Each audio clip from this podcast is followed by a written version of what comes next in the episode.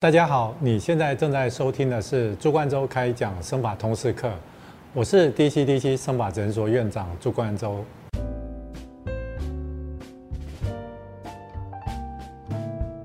那我们今天来讲一个主题，就是手术前需不需要染发？现在当然有时候是生活压力紧张，然后有些人是基因遗传的关系，所以有很多病人他可能在很年轻的时候，其实头发就有很多的白发。那有些人的话，白发的分布是很均匀的，从头顶到后脑勺分布的白发其实大概几比几数量都是差不多。那有些病人的话，他分布其实没有那么均匀，他可能有时候是头顶黑发多，然后后面哦可能白发占的比例比较高。那甚至也有些病人是。两个侧边占的白发比较多，当然这部分的话，它除了说压力啦、体内的自由基啦，或者是说基因遗传等等这些因素都有关系。那我记得前面几集，当然我有同事拍过哦，为什么会有白发的这个影片，大家有兴趣的话，可以再找这个影片来看一下。那有一些病人他们在评估好想要做手术，然后咨询结束之后，那通常咨询师他会问我说，那这个病人需不需要染发？那医生在考量说这个病人需不需要染。染法，我们从哪些点来做考量呢？那我今天在这边一一的为大家做说明。那首先，我们从手术的方式，那我们大家知道，就是手术的方式有分 FUT、FUE。哦，那 FUT 的话，大概就是在你后脑勺切了一块头皮下来，那这个头皮切下来的话，再由护理人员在这个数位放大镜下把这个毛囊一个一个把它分出来。所以这个手术的话，它其实是无法挑选说。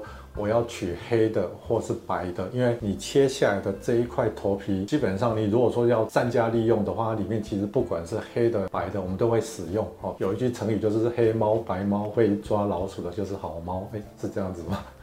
那就切下来这块头皮上面的毛都是要使用，所以像这样子的病人的话，我们手术之前都会染发。为什么呢？因为在这个数位放大镜下，就是说你要做这个分法的动作，它其实白色的头发在这个数位放大镜下看起来是透明的。如果一些透明的话，有时候这个毛啊，还有它底下的这个毛乳涂啦，稍一些干细胞的位置等等的话，如果说你把它染了之后，它其实这一根一根看起来会稍微比较明显一点。为了让我们这个分法比较方便的话，我们会去做染发的动作。那在做 FUT 把这个头皮切下来的时候，其实不管是黑的白的，是同时都会取发。那如果说另外一种手术的方式是 FUE 的手术方式，传统上它就是说医师带着这个放大镜，然后呢就是带着，然后在放大镜下，然后手拿着提取机，然后在你的头皮上一个一个毛囊把它取出来。当然，如果说是像这样子一个一个毛囊把它取出来的话，它就有选择性了。你如果说是不想要去管说这个病人取出来的毛是黑的或白的，那你就把他的头发就全部都把它染黑，因为你在染黑的话，其实我们在染头发的时候，我们其实可以染这个毛囊上面这个发干的这个部分，它其实没办法染到底下毛乳头的部分。好，但是它这个发干的地方染黑了，虽然我们有时候剃得很短，可是你在数位放大镜下，其实还可以看得到出来是一根一根的黑发。所以我们顺着这个毛干的方向下去提取这个毛囊的话，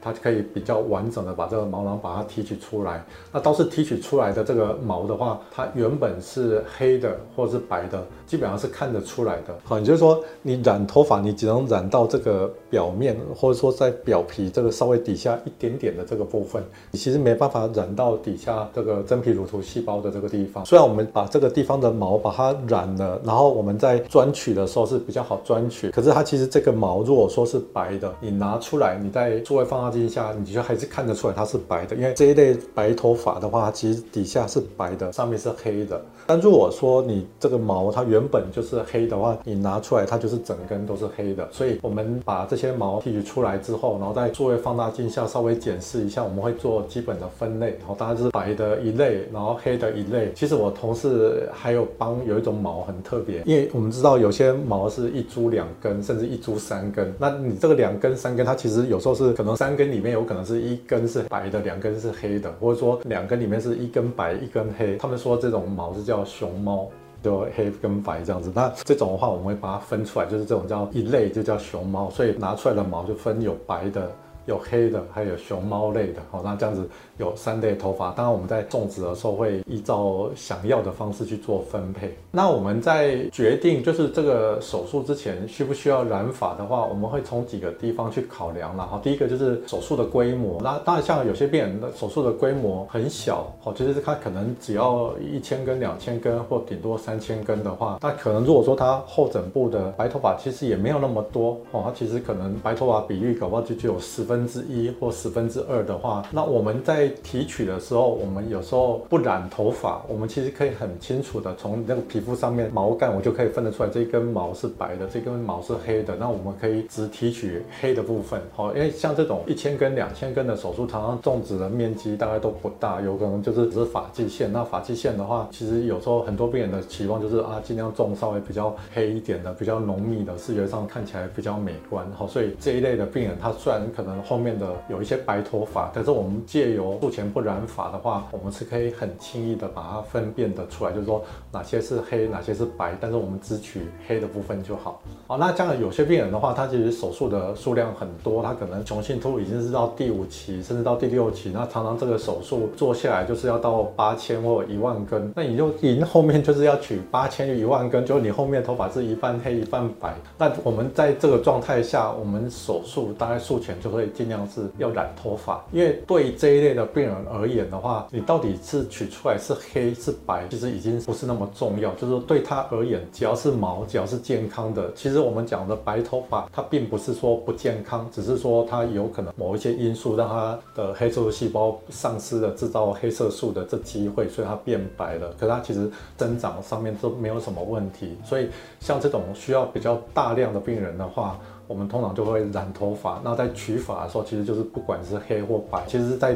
皮肤上面，因为你染完头发看起来都是黑的。那我们希望是在手术的过程是比较顺利、比较快速，所以只要是黑的头发，我们在提取的时候速度都会比较快。然后就是不去管它是黑或白，就是直接都把它提取出来。那种的时候再依据自己想要的那个分配的情况去种就好。好，所以第一个手术的规模会影响到我们这个病人在术前需不需要染头发。那第二点的话，就是原生头发后脑勺黑的跟白的比例。好，就是说，你知道吗？如果说你原生的头发白的是占很多，黑的是占很少，那通常在这个状态下的话，我们在取发的时候，我们有时候通常都是尽量去染头发，因为你如果说黑的头发本来就没那么多，然后我们在取的时候还只取黑的，那它会有什么结果呢？但是你把黑的取掉以后，最后就是后面都剩下都是白的啊。前面种上去的地方都是黑的，当然这样子做也是可以，但是一般病人想要的是比较自然，因为并不是说想要让人家觉得说你有做过手术，哎，你头发好像后面都是白，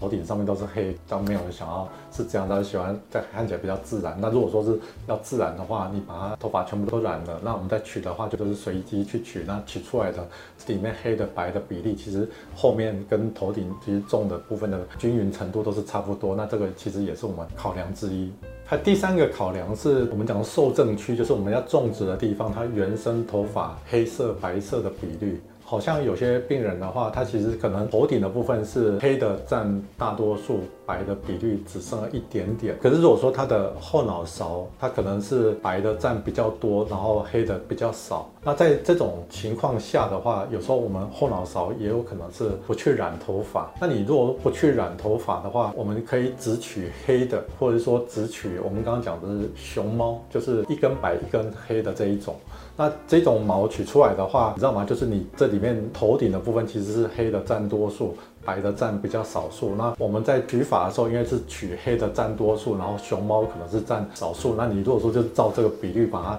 下去种，那你前面种的哦发际线的部分跟原生头顶的部分，它其实看起来白头发的比率也会很接近。那这样子看起来也会均匀。反而是像这样的病人，你如果说前额不管是种的这个地方都是白的多。或者说种的这一块都是很浓密的黑色，那你远远看就会觉得，哎，这个病人好像怎么前额有一小块是特别黑，然后后面的话才是哎黑中带有一点点白，但看起来衔接就没有那么顺。所以其实它原生就是头发种植区黑发跟白发的这比例，也其实我们是考量的重点。那第四点的话，大概就是病人自己的考量啦。好，那我这边找了一些图哦，哈，然后它这个是一种大概比较特殊的疾病，它叫 poliosis。好，其实我其实在网络上有稍微找一下，有时候有在看那个连续剧啦，其实有时候有些人他们特别飘软的一撮的。白头发，但是其实这个话有些人是天生的，它是一种遗传性的疾病啊，所以他的这一撮的头发长起来就是会都是白的，那其他地方都是黑的。那这个是其中一个网络上找到照片，那这个也是，就是其他地方都是黑，但是只有这一撮头发长起来是白。那如果说你原本不是这种体质，但是你想要做出像这样子造型，OK，但是没有问题。我们其实如果说种植的部分拿出来的毛，其实它原本它长出来应该是白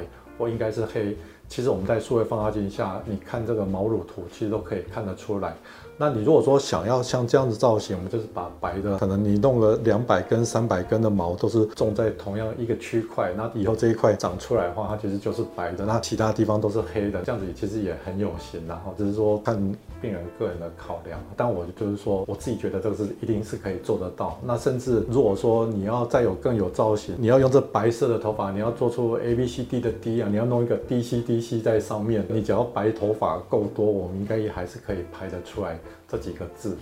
我自己觉得啦，如果说病人要这样子做，可能跟他签一个同意书，好，不要说到时候说是我们特别在弄 DC DC 这样子。我们当然讲到结论啦，好，就是说不管是黑色的毛啦，白色的毛，基本上它其实都是健康的毛，所以你从这个我们后脑勺的这功法区移植到受正区的话，它其实之后再长起来，看起来其实是不会有什么太大的差异。那我们通常在分配的这些毛的话，我们其实常常会依据我刚刚提到的这几个。重点哈，它其实后脑勺黑白的分配的比例啦，或者说原本的受众区黑色白色的分配的比例啦，或者说病人他自己有没有什么特殊的考量，我们会从这些点去决定。好，那基本上不管是黑色、白色哈，染法其实只能染到这个毛囊皮肤稍微比较表面的这个部分，所以它只是为了让让我们在提取的时候可以比较方便。它到底原本是黑的，是白的，其实带着放大镜下看。其实都可以分辨得出来。那我们当然在种的时候，我们也会稍微分配一下这个比率。其实它比较不会说种一排白头发就种在